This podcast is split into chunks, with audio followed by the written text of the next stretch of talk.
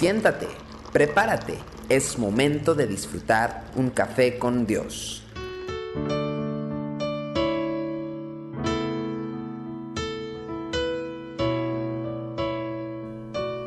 Bienvenidos una vez más a Café con Dios. Hoy quiero leer Jonás capítulo 4 del 1 al 3. Dice, pero Jonás se apesadumbró en extremo y se enojó.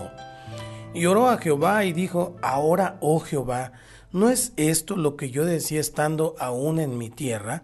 Por eso me apresuré a oír a Tarsis, porque sabía yo que tú eres Dios clemente y piadoso, tardo en enojarte y de grande misericordia y que te arrepientes del mal. Ahora pues, oh Jehová, te ruego que me quites la vida, porque mejor me es la muerte que la vida. Estaba enojado Jonás. Jonás lo que quería era que Dios destruyera. O sea, dice, ¿para qué me envías a predicar si ya te conozco como eres de bueno? Creo, mis queridos y amados amigos, que la prueba de fuego para el corazón de un líder, para un cristiano, se encuentra en el éxito. Muchas personas que en tiempos de trabajo y esfuerzo se conducen con entrega, con mucha pasión, con mucha humildad, Finalmente caen después por el orgullo y la soberbia cuando empiezan a cosechar los frutos de ese esfuerzo. Eh, sus vidas, sus ministerios crecen, su autoridad es reconocida, su trayectoria es honrada y empiezan a creer que el reino avanza exclusivamente porque ellos lo están haciendo, por su accionar, por su oración, por su predicación, en fin. Pero la sencillez y la humildad de los años en los cuales iniciaron su trabajo desaparece así como cuando llega el otoño y las hojas de los árboles se caen, de esa misma manera. Y en su lugar queda una actitud que marchita a los de su alrededor. Y tal parece ser la experiencia de Jonás en este caso.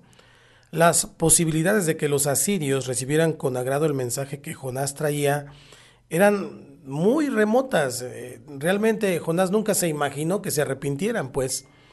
Y entonces marchaban hacia una muerte segura, porque ¿qué recibimiento podía esperar un hombre que venía a la nación más poderosa de la tierra de su tiempo para decirle que Dios lo iba a aniquilar, que Dios los iba a destruir?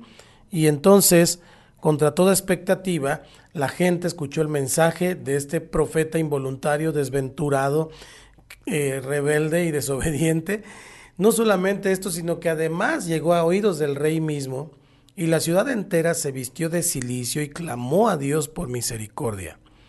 ¿Qué hombre no se sentiría con autoridad frente a semejante respuesta? ¿Quién de nosotros no se hubiera sentido más importante de lo que realmente era? Así también lo sintió Jonás. En medio de este recibimiento que le dieron tan fuera de, serie y de lo que él esperaba, Dios decide perdonarle la vida a los asirios. Para el profeta, este fue un golpe durísimo. ¿Cómo justificaba ahora su profecía de la inminente destrucción de Nínive? ¿Acaso Dios no lo estaba eh, respaldando? ¿Acaso lo que Dios le dijo no era cierto?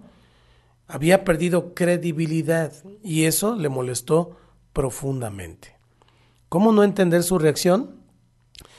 Pues en más de una ocasión hemos sentido sutiles insinuaciones acerca del rol fundamental que ha tenido nuestro papel en producir una respuesta en los que ministramos. Oh, es que aquella palabra que me dio, oh, es que esto que hizo, aquello que dijo. Pero realmente usted y yo tenemos que entender que somos instrumentos en las manos de Dios. Porque muchas veces con mucha facilidad eh, podemos caer en esta vanidad y ver las cosas desde una perspectiva que no es.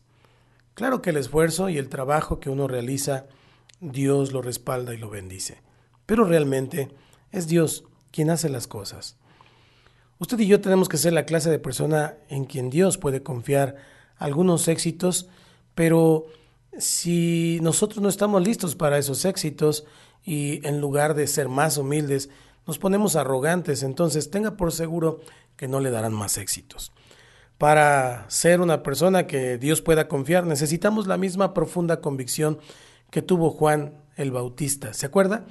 Sus discípulos estaban indignados porque las ovejas estaban yendo con Jesús. Y entonces le dijeron, defiende los frutos de tu ministerio. pero ese gran profeta, el cual el mismo Señor dijo que era el mayor en el reino de los cielos, dijo de la siguiente manera en Juan 3:27 al 30, y con esto voy a terminar. Respondió Juan y dijo, ¿no puede el hombre recibir nada si no le fuere dado del cielo? Vosotros mismos me sois testigos de que dije, yo no soy el Cristo, sino que soy enviado delante de él. El que tiene la esposa es el esposo, mas el amigo del esposo que está a su lado y le oye, se goza grandemente de la voz del esposo. Así pues, este mi gozo está cumplido. Es necesario que él crezca, pero que yo mengüe. Necesitamos menguar para que Jesús crezca en nosotros. Que Dios te bendiga y realmente te deseo muchos éxitos de la mano del Señor. Esto es Café con Dios. Tu amor por mí es más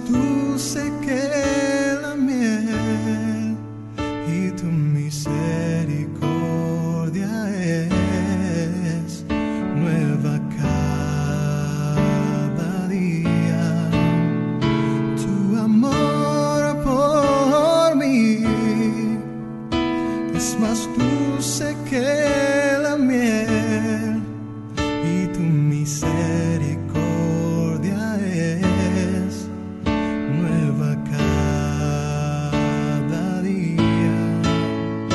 Es por eso que te alabo, es por eso que te sirvo,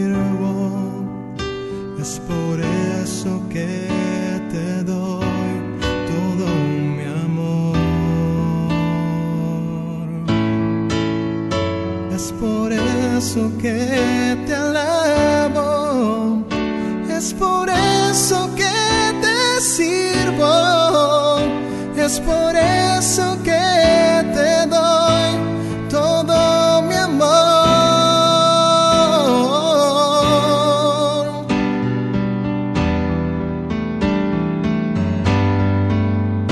Es por eso que te alabo, es por eso que te sirvo, es por eso que te doy.